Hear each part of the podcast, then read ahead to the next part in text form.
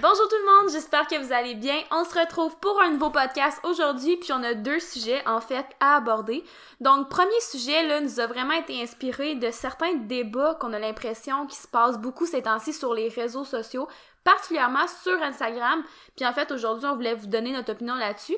Le sujet en tant que tel, c'est est-ce que ta technique d'entraînement devrait toujours être parfaite? Donc, on va vous donner nos principaux points. Puis sinon, par la suite, on va parler de nos top variations de squat pour un programme de power building. Donc, deux sujets, ça devrait aller quand même assez rapidement. On vise environ 25 minutes euh, comme à l'habitude. Avant toute chose, Brian, je te laisse présenter les nouvelles du jour ou euh, juste te présenter pour euh, ceux qui te connaissent pas. Les petites publicités comme à l'habitude. Euh, bon, ben d'abord, bonjour. D'abord, si, je, si jamais vous aimez le podcast, n'hésitez pas à en parler à un ami, le partager dans votre story Instagram ou vous abonner aussi au podcast sur la- l'application dont vous l'écoutez. Fait que comme ça, à chaque fois qu'on va faire un nouveau podcast, ben, vous serez soit notifié ou vous allez le voir apparaître. Euh, fait que ça, c'est une des façons qui nous aide, nous, à grossir le podcast parce que c'est un de nos objectifs. Euh, Puis sinon, Elodie, je pense que j'avais rien d'autre à annoncer euh, en particulier. là. Non, mais c'est parce qu'on dirait que des fois, je sais plus si je l'avais dit dans le dernier podcast, mais de plus en plus Spotify nous réfère comme podcast. Fait que j'ai l'impression qu'il y a beaucoup de personnes qui connaissent le podcast avant de nous nous connaître. Fait qu'en tout cas, je sais pas à quel point il faudrait toujours se présenter, là. Je penserais pas. Si jamais vous nous connaissez pas, je vous invite fortement à aller nous suivre sur Instagram parce que je pense que ça en dit déjà beaucoup euh, long. C'était comme bizarre comme phrase. Mais allez nous suivre sur Instagram. On a nos euh, Instagram aussi euh, plus personnels si jamais vous en avez- vous voulez en apprendre plus sur nous. Mais euh, sur ça, on va commencer tout de suite pour pas euh, trop euh, tarder sur le sujet. Donc, est-ce que ta technique d'entraînement devrait toujours être parfaite? Puis tu sais, c'est comme un peu des débats qu'il y a ces temps-ci, puis avec notre page Instagram, je pense que les gens pourraient penser qu'on est vraiment comme technique freak. Je sais pas comment le dire en... Aussi par les, les vidéos YouTube qu'on fait qu'on a une un peu une, une saison là, qu'on peut appeler que ça s'appelle euh, vidéo review. Mhm. Fait qu'on analyse les techniques de- Ouais. du monde. Fait, puis c'est tu sais, c'est souvent des points techniques spécifiques qu'on donne, soit tu sais, pour corriger des petites affaires minutieuses. Fait que je pense que, comme tu allais dire, euh, je pense qu'on on se fait souvent passer pour quelqu'un qui est vraiment qui, qui attarde chaque petit point de détail euh, à la technique puis que la technique devrait d'être parfaite. Sauf que comme vous allez le voir dans le dans le podcast on est plutôt comme la plupart des sujets là, que ce soit au niveau de l'alimentation l'entraînement on est relativement nerd dans la plupart des sujets. Euh, comme je lisais dans un livre de, de marketing euh, j'aime ça lire euh, sur n'importe quel sujet puis là en ce moment je suis en train de lire un livre sur euh, le marketing. Puis euh, le livre disait justement que pour avoir l'attention, c'est plus facile quand t'es polarisé. Donc, soit t'es vraiment d'un côté ou vraiment de l'autre côté. Euh, parce que justement, c'est souvent ennuyeux peut-être de- d'entendre quelqu'un qui est vraiment neutre ou vraiment comme il y a sans dire d'opinion, mais qu'il n'y a pas un côté parti pris. Euh, c'est parce qu'une chose à l'entraînement, souvent la réponse c'est ça dépend. Puis c'est c'est vraiment vrai que ça dépend souvent la réponse. Mais c'est sûr que se faire dire, tu sais, tu poses une question puis tu dis, tu réponds ça dépend. Tu sais, c'est plate, ça pogne pas. Puis genre, je veux dire, c'est pas intéressant. Fait que je pense que d'être comme vraiment un peu soit à un extrême ou à un autre. Puis des fois c'est correct parce que c'est vraiment en fonction de toi ce que tu penses. Là, je veux dire, c'est pas nécessairement dans un objectif de marketing. Mais tu sais, j'ai l'impression que d'être vraiment comme dans un des deux extrêmes, ben ça pogne, tu sais, ça, ça flash à l'œil, tu sais, c'est captivant, puis ça peut comme aussi comme, euh, je sais pas, j'ai j'ai l'impression que quand c'est extrémiste, c'est un peu comme si, je sais pas, non, je sais pas comment l'expliquer, mais continue. Ben, c'est ce qui nous apporte un peu les extrêmes à, faire, à parler de ce sujet-là aujourd'hui. Parce que justement, sur les. Ben, principalement des dernières semaines sur Instagram, on voit souvent passer euh, soit une, euh, un point technique, puis là, la personne a dit si ton euh, bassin euh, penche d'un côté de 2 degrés vers la gauche quand tu fais ton squat, tu devrais complètement arrêter de faire ton squat puis régresser à juste apprendre un squat avec le poids de ton corps seulement. Puis là, il y a l'inverse. Des fois, il y a du monde qui qui disent que ben gars, c'est pas grave si ta forme est vraiment pas belle, tant si longtemps que tu te blesses pas, c'est pas la fin du monde. Fait qu'aujourd'hui, le but du podcast, c'est vraiment de mettre un peu la lumière sur c'est quoi nous notre opinion par rapport à la technique. Est-ce que la technique devrait être parfaite? Jusqu'à quel niveau la technique devrait être tolérable ou euh, jusqu'à où on pourrait aller pour avant de dire oh là c'est dangereux. Je vais y aller un petit peu plus personnel. Personnellement, de mon côté, en tant qu'athlète et non en tant que coach, en tant qu'athlète, je suis vraiment pas technique freak là. Je suis vraiment pas la personne qui a la plus belle technique au monde sur mes trois levées puis je l'assume. Puis tu sais même que dans le passé, dans, dans le passé quand même assez lointain, ben là lointain, pas ça fait pas 20 ans là, j'ai quand même juste 25 ans, mais mettons il y a 5 ans là, quand j'ai commencé, ma technique au deadlift était vraiment dégueulasse. Puis honnêtement, je suis encore gênée aujourd'hui de le montrer mon ancien deadlift mettons, mais je l'assume puis ça m'a mené à une blessure quand même assez importante qui m'a fait tu vraiment qui a ralenti en fait mon parcours qui m'a que j'ai pas j'ai pas eu le choix de prendre du recul en fait de la misère avec mes mots mais c'est où je veux en venir. J'ai dû prendre beaucoup de recul pour pallier à cette blessure là puis j'ai beaucoup appris de cette expérience là puis après ça tu sais j'ai été capable de me rebâtir puis de devenir plus forte. Puis tu sais au final en tu sais aujourd'hui je pense que j'ai beaucoup appris de la blessure. Puis tu sais je veux dire mes performances aujourd'hui vont super bien. Fait que tu sais je me dis c'est chose du passé. Mais reste que sur le moment quand j'étais blessée ben pour moi c'était un peu la fin du monde. J'ai comme détesté cette période là de mes entraînements. Ça a été dur pour moi de dire ok faut que je prenne du recul faut que j'arrête de faire ci faut que je corrige ça ça a été dur pour moi. Fait que, c'est sûr que si c'était à recommencer, j'aimerais ça, éviter ça. Mais, faut dire que ma technique, tu sais, était vraiment pas belle, mhm. Tu sais, c'était pas un petit détail qui faisait que peut-être j'allais me blesser. Tu sais, c'était un gros détail qui faisait que clairement j'allais me blesser. Puis, avec le recul, comme je vous dis, dans ce temps-là, c'est quand je commençais, j'étais très ambitieuse, mais j'étais aussi très naïve. Fait que pour moi, si ça faisait pas mal là, ben, c'était correct que je le fasse comme ça encore aujourd'hui, je suis pas celle qui analyse le plus ma technique, ma propre technique, juste parce que moi, ça me drive pas. Tu sais, je suis quelqu'un qui aime l'intensité. Prendre euh, trop de temps sur focuser sur tous les petits détails, penser à plein de choses dans mon lever, c'est pas pour moi. Tu sais, moi, j'aime ça être sous la barre, puis forcer that's en tant que coach, c'est sûr que c'est différent parce que j'aime rendre les techniques optimales, si on veut. Fait comme on va le dire tantôt, il n'y a pas de technique parfaite. Il y a peut-être des techniques optimales, on le définira peut-être tantôt. Mais j'aime aussi analyser la technique dans une optique de savoir quoi travailler. Tu sais, je veux dire, si tu as des compensations quelconques, ben ça peut être un indicateur que ça, on veut le travailler dans le futur. Fait que tu sais, c'est différent. On dirait que la vision que j'ai de la technique est différente de moi en tant qu'athlète que la Hello en tant que coach. Je sais pas si ça fait du sens, là. Je l'utilise un peu différemment, mais peu importe. Tu sais, on n'est pas technique freak dans le sens que je pense qu'il y a des inconvénients à trop s'attarder à la technique, mais il y a aussi quand même des avantages. Fait que je pense que c'est un peu ça qu'on voulait parler aujourd'hui. Euh, juste avant, toi, tu as mentionné que tu t'étais blessé parce que ta technique était vraiment, vraiment sous-optimale. Mais c'est important aussi de euh, mentionner que c'est pas parce que tu te blesses en faisant du powerlifting que c'est nécessairement parce que c'est ta technique qui était mauvaise. Non, vraiment pas. Puis tu sais, même le powerlifting, je veux dire, je m'excuse, je te coupe souvent, mais tu sais, le powerlifting est comme reconnu pour être un sport où on se blesse. Mhm. Mais je veux dire, ça dépend de tellement de facteurs sais, la plupart de nos athlètes sont pas blessés ou, tu sais, c'est des petites blessures occasionnelles à faible niveau, tu sais.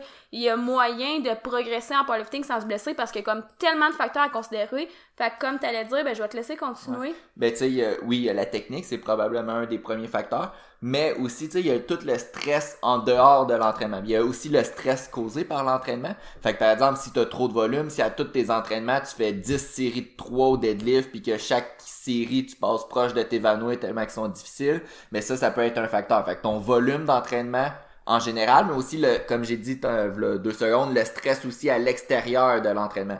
Fait que tu sais, ça, on pourrait penser, c'est stupide, mais des fois, si tu travailles 40 heures par semaine et plus, mettons 60 heures par semaine, t'as trois enfants, euh, pis t'as plein de facteurs qui font en sorte que t'es stressé, tu récupères pas bien, tu dors deux heures par jour, ben c'est normal, puis même qu'il y a des, il y a des études là, qui, qui font des corrélations entre le fait d'avoir moins d'heures de sommeil puis les blessures euh, dans le sport. Là, c'est pas nécessairement avec le powerlifting, mais dans le sport en général.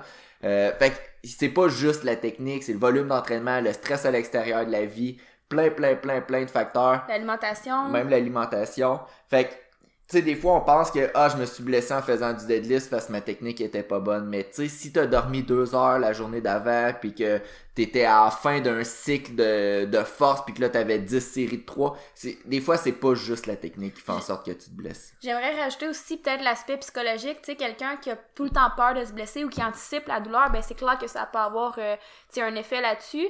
Puis des fois, ben, je veux dire, ça arrive parce que ça arrive. Même si tu fais super attention, que tu essaies de jouer un paramètre à la fois, que tu fais attention à ta technique. Des fois, tu peux pas toujours prévoir non plus qu'est-ce, comment ton corps va réagir. Puis, tu sais, je pense que des fois aussi, l'important, c'est de savoir un peu réagir face à ce qui t'arrive. Si tu sens que tu as un inconfort, une blessure, une douleur importante, ben des fois c'est aussi la, la réaction que tu vas avoir face à ça qui va être important. Parce que des fois ben ça arrive puis on pouvait pas nécessairement le prévoir tu sais. Puis c'est pas nécessairement parce qu'on fait un mauvais sport ou parce que ta technique était pas bonne. Mhm. Fait que tu l'as mentionné, là, c'est peut-être le fait de vouloir une technique absolument parfaite, c'est pas nécessairement néfaste, mais il y a quand même peut-être des points, euh, des désavantages à tout le temps vouloir juste travailler cette technique puis corriger le petit détail qui le bassin tasse de 1 degré dans ton mouvement. Tu l'as dit peut-être qu'à un moment donné, à force de trop penser à cette technique puis juste penser à cette technique, euh, aussitôt que la le mouvement il dégénère un petit peu, ben la personne peut avoir peur de se blesser. Fait que là, puis des fois juste le fait d'avoir peur de se blesser parce que tu dis ah ma technique, je pense que mon dos il est tombé un petit peu rond là, je pense que je vais avoir mal dans le dos. Mais juste de se dire je pense que je vais avoir mal dans le dos, des fois il y a des chances que t'aies mal dans le dos parce que tu penses juste à ça. Puis on en avait déjà parlé là, je pense dans un podcast des douleurs, mais des fois euh, tu sais, par exemple, quelqu'un qui a mal dans le dos, puis que là, il fait juste comme tester sa douleur, il fait juste se pencher volontairement pour tester, voir si sa douleur est, est, est encore présente. Mais des fois, tu viens juste renforcer le signal de douleur, puis ça prend juste plus de temps avant que la douleur disparaisse. Ben, c'était moi qu'on en avait parlé dans mon podcast quand on avait parlé de ma blessure au dos. C'est qu'au début, je voulais tellement plus avoir mal au dos, ça me stressait tellement dans le sens que, tu sais, je me préparais pour les championnats du monde. Fait que ma blessure, j'étais comme, je veux juste pas l'avoir, je veux qu'elle disparaisse. Fait que j'étais juste tout le temps en train de tester, voir, tu sais, si d'un coup elle serait plus là. Fait que j'étais tout le temps en train de, de reproduire le patron de douleur qui me faisait mal. Ben, le patron qui me faisait mal. Mhm. Fait que, tu sais, au final, ça faisait juste empirer les affaires, mais bref, ouais. À chaque fois que tu faisais ça, ben, finalement, tu sais, tu l'avais fait il 20 minutes, tu savais que t'avais mal, mais là tu le refaisais, tu retestais voir si t'avais encore mal. Puis là à chaque fois tu te testais, fait que c'était comme un, cercle vicieux puis t'avais tout le temps mal puis t'avais encore tout le temps plus peur de te blesser. Mais quelqu'un des fois qui veut trop essayer d'avoir trop sa technique parfaite, puis là il a peur de se blesser, mais des fois ça, je veux pas dire ça va créer de la douleur, mais des fois ça peut ne pas aider. Là. Euh, puis l'autre désavantage aussi qu'on trouve, c'est que des fois à force de trop penser à sa technique, souvent le terme que j'utilise c'est la paralysie par l'analyse euh, Puis ça, ce que ça consiste, c'est tout simplement, c'est que on pense tellement à la technique qu'à un moment donné, on oublie de forcer puis on fait juste analyser notre technique. Mais au final, le sport du powerlifting, c'est de forcer, c'est de lever des charges lourdes. Euh, puis c'est pas c'est normal aussi que quand tu arrives dans des charges lourdes, la technique soit pas impeccable tout le temps. Euh, il y a tout le temps un certain degré. Tu sais, par exemple, on va souvent parler du dos rond au deadlift. Si quand t'as ben, particulièrement le bas du dos rond au deadlift, là, si t'as, quand tu as 20% de ton, max, de ton max au deadlift, tu as directement le dos rond, il y a peut-être un problème. Peut-être qu'on peut travailler, aller travailler un petit peu plus ta technique. Mais si, quand tu testes des maximums, quand tu es à ton troisième essai en compétition, si ta technique est pas parfaite, c'est pas la fin du monde. Euh, les chances de te blesser, euh, oui, il y en a, mais à un moment donné, le sport, il y a des risques si tu veux pas te blesser, si tu veux jamais avoir de, douleur ou whatever, tu sais, t'es peut-être mieux de, de rester à la maison toute la journée. Puis même si tu restes à la maison toute la journée, à un moment donné, il va avoir d'autres effets négatifs. Euh, oui, c'est important d'avoir un certain niveau de technique pour qu'on puisse considérer ça comme sécuritaire, mais euh, c'est important aussi de forcer puis de pas juste constamment analyser notre technique puis arrêter de forcer s'il y a un moindre petit euh, comment je pourrais dire ça, un moindre petit défaut. Ouais, ouais, moindre petit écart euh, à ce que tu voudrais, mettons. Mhm. Fait je pense que ça fait le tour euh, pour euh, le sujet. Là, je pense que, tu sais, comme d'habitude, on est quand même nuancé. Je pense que quand t'es nuancé, faut quand même que tu sois capable de t'expliquer, non, tu sais, dire, ben, ça dépend, là, tu sais, c'est plate comme réponse, je le sais. Je pense que, tu sais, ça fait quand même le tour de nous, ce qu'on pense. Si jamais vous avez des questions, n'hésitez pas à nous écrire, ouais. Il y a peut-être deux petits points là que je pourrais peut-être ajouter là rapidement. Mais attends, avant, c'est ça, je veux juste, tu sais, si vous jamais voulez nous écrire parce que vous êtes pas sûr si jamais votre technique pourrait éventuellement vous blesser ou peu importe, là, tu sais, envoyez-nous vos vidéos, ça va nous faire plaisir de les analyser dans la, dans, une revue technique, dans le fond, sur YouTube. Puis tu sais, si vous écoutez les revues techniques, c'est rare qu'on est comme, fais pas ça, tu vas te blesser, genre, tu sais, vous allez voir qu'on est encore quand même assez, euh, nuancé, puis on va surtout donner des points qui pourraient potentiellement vous aider à développer plus de force. Fait que c'est tout le temps dans cette, optique-là qu'on euh, mhm. travaille. Rapidement, les deux derniers points que je vais aborder, ça va prendre 10 secondes. C'est pas parce que, si mettons ta technique est vraiment pas optimale en ce moment, puis c'est pas parce que t'as pas mal en ce moment comme tu disais euh, avant Hello que quand ton deadlift il était pas vraiment optimal, puis là tu te dis ah ben là j'ai pas mal, j'aurai jamais mal. C'est pas parce que t'as pas mal que t'auras jamais mal. Donc si t'as pas mal présentement, ça veut pas dire que ta technique est nécessairement bonne. Euh, par contre, il n'y a pas de désavantage à vouloir améliorer sa technique puis d'essayer de l'optimiser. Euh, si ton dos est rond, euh, ça veut pas dire, par exemple, si ton dos est rond au squat, ça veut pas dire qu'il faut que tu recommences puis tu régresses à juste essayer de faire des, des squats avec le poids de ton corps. Mais euh, ça coûte rien d'essayer de l'améliorer. Fait que je pense Mhm. que c'est c'est ça le, le point euh, principal. Ben, je pense que c'était aussi comme un ton, par exemple, les genoux qui rentrent vers Mhm. l'intérieur au squat. Tu sais, C'est un autre bon exemple. Tu sais, il y en a qui vont avoir de très gros squats avec les genoux qui rentrent vers l'intérieur. Ils vont avoir d'excellentes performances. Ils auront peut-être pas mal aux genoux. Puis tu sais, des fois, on compare avec des athlètes de haut niveau. Puis tu sais, on se dit, s'ils sont capables de performer comme ça, c'est que c'est correct. Mais tu sais, encore là, tu sais, je veux dire, c'est vrai que la personne est bonne. À- de là à dire si elle a pas de problème de genoux, tu sais, ça, on le saura peut-être pas. Tu sais, peut-être qu'elle fait sa performance, mais elle le dit pas. Tu sais, je sais pas si c'est clair ce que je veux dire, là. Ça, c'est des affaires, des fois, qu'on sait pas. Mais bref, ce que je veux dire, c'est qu'il y a pas, tu sais, il y a pas vraiment d'effet négatif à essayer de le corriger. Tu sais, même si t'as pas mal, ben, tu sais, c'est sûr que ça peut avoir des bénéfices d'essayer de le travailler parce que, tu sais, des fois, on en parle souvent des genoux vers l'intérieur. Tu sais, ça se peut parce que ça soit une compensation des adducteurs, par exemple, mais ça se peut aussi que c'est parce que ton pied est instable, par exemple. Idéalement, au squat, tu veux pas avoir un pied instable, tu veux avoir un pied trépied, tu veux avoir la barre alignée avec le centre de ton pied. Tu sais, encore une fois, on n'est pas, tu sais, ça, on veut pas nécessairement dire que faut absolument que ce soit ça au degré près, mais reste que, tu sais, sur papier, c'est quand même optimal, puis je pense qu'il peut ne pas avoir vraiment d'inconvénients à, à essayer d'aller vers ça, tu sais, sans nécessairement tomber non plus dans la paralysie, paralysie par l'analyse. C'était-tu clair? Ouais, je pense que c'était clair. Fait que tout ça pour dire, vous pouvez essayer d'a- d'améliorer votre technique. Il y aurait probablement pas d'effet négatif. Essayez juste d'aussi de pas oublier de forcer après tout parce que c'est ça le sport. Non, c'est ça. Puis pas paniquer, tu sais, si quand vous faites des tests, votre technique euh, se régrade, ben tu sais, ça arrive, c'est normal.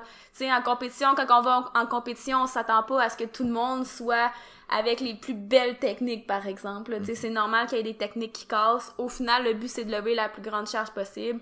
C'est probablement pas parce que tu fais une répétition moins belle que les autres que tu vas te blesser. Fait qu'il faut pas nécessairement avoir peur de ça. Fait que, euh, voilà.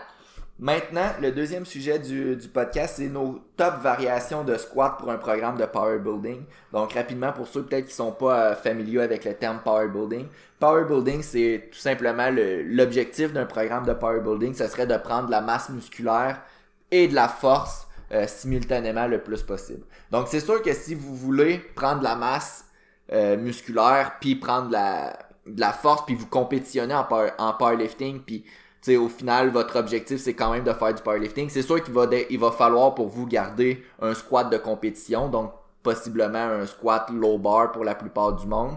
Euh, par contre, comme variation, euh, c'est là qu'on pourrait intégrer nos trois variations préférées qui vont vous permettre de lever plus lourd au low bar squat, votre squat de compétition ou high bar. Là, souvent, il y a du monde qui peuvent squatter high bar, mais votre squat de compétition et euh, prendre de la masse en même temps. Ouais.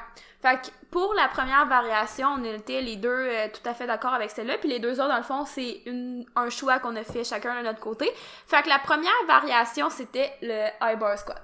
Fait que le high bar squat, c'est pas, euh, exactement comme un low bar squat. Donc pour ceux qui sont pas trop à l'aise avec les termes, un high bar squat, c'est généralement la façon que les gens vont naturellement placer leur barre au squat, c'est-à-dire sur les trapèzes supérieurs. Fait Vraiment, si vous regardez un squat assez standard, généralement, c'est ça. Euh, tandis que le low bar squat, c'est peut-être plus un squat de, tu sais, vraiment qualifié de powerlifting, si on veut. Fait que la barre va être un petit peu plus basse au niveau du dos, plus au niveau, euh, ben, comme sur l'omoplate, un peu, si on veut. En fait, c'est sur le deltoïde postérieur. Fait que juste en haut de l'omoplate, un peu. Fait que si vous pas... êtes pas certain, là, justement, le post de samedi, euh, samedi le 19 septembre, c'est sur ça, sur notre Instagram. Fait qu'allez-y. euh, Sinon, on a des vidéos YouTube aussi euh, qui va expliquer le positionnement au low bar squat. Mais bref, c'est ça le high bar squat. Quand tu fais de la compétition de powerlifting puis que tu squattes toujours en low bar squat, ben ça peut être une variation qui va être super intéressante. Fait que c'est quand même assez spécifique au squat de compétition parce que c'est vraiment juste le positionnement de la barre qui change un petit peu, tu sais, vers le haut. Versus par exemple un front squat où là la barre est carrément en avant. Fait que c'est sûr que là le front squat va être moins spécifique que le high bar squat. Fait que high bar squat c'est quand même assez spécifique. Je pense que ça peut être intéressant aussi dans une optique de développement des quadriceps. Fait que tu vas aller chercher un petit peu plus tes quadriceps. Fait que si tu sais que c'est une faiblesse, ça peut être intéressant. Euh, moi, moi, ce que j'aime de cette variation-là, c'est que comparativement au low bar squat, je suis capable de tolérer beaucoup plus de volume au high bar squat. Possiblement parce que je mets moins lourd, mais je suis capable de... Je pourrais faire du euh, high bar squat aux deux jours si je voudrais, mais si je ferais du low bar squat aux deux jours, c'est sûr que je t'offrais pas puis que à un moment donné, j'aurais de la difficulté à récupérer. Fait que je suis capable de tolérer beaucoup plus de volume, euh, puis je pense que c'est principalement cette raison-là, moi, je l'utilise. Ouais, puis tu sais, juste pour conclure sur euh, les quadriceps, là, tu sais, dans le fond, faut pas penser qu'un squat développe juste les quadriceps versus un autre type de squat va développer juste les fessiers. C'est pour vrai, la différence est pas si grande que ça, là, entre les deux. Pourquoi ça irait chercher un petit peu plus les quadriceps, c'est que tu vas avoir plus de flexion au niveau du genou simplement. Euh, dû à la position un petit peu plus redressée. Fait que ça pourrait aider à aller chercher un petit peu plus les quadriceps, mais il faut faire attention parce que des fois on entend encore que par exemple le front squat c'est vraiment un exercice de quadriceps. Mais tu sais, ça reste un squat, puis les squats vont chercher les quadriceps, les fessiers, tu sais, aussi les ischios, euh, tu sais, vous savez, les muscles impliqués. Ça va tout aller les chercher dans toutes les formes de squat. C'est juste les degrés auxquels ça va être impliqué qui va changer. Mais tu sais, la différence entre un low bar puis un high bar est pas si grande que ça. Mais reste que ça peut être une des raisons pourquoi vous l'utilisez. Puis comme Brian a dit, il y a différentes raisons pourquoi tu voudrais l'utiliser aussi. Mm-hmm.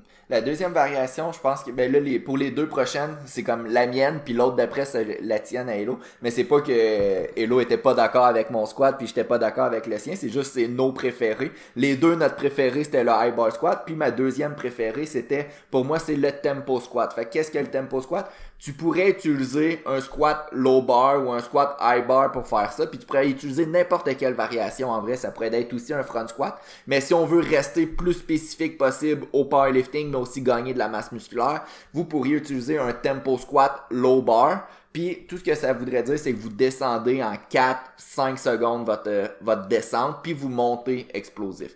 Ce que ça va faire, le principal avantage, c'est que ça va ajouter du temps sous tension. Euh, fait que vous n'aurez pas nécessairement euh, à utiliser des plus hautes répétitions. Fait que par exemple, vous pourriez faire 4 répétitions, mais en descendant en 5 secondes, ça va faire en sorte quand même de donner un temps sous tension élevé versus pour un même temps sous tension, utiliser un 10 répétitions pour une autre variation. Euh, il y a une plus grande portion qui va être accordée à la phase excentrique. On sait que la phase excentrique peut créer davantage de dommages musculaires. Euh, qui est un des stimulus principaux pour l'hypertrophie. C'est de plus, de plus en plus controversé avec les études.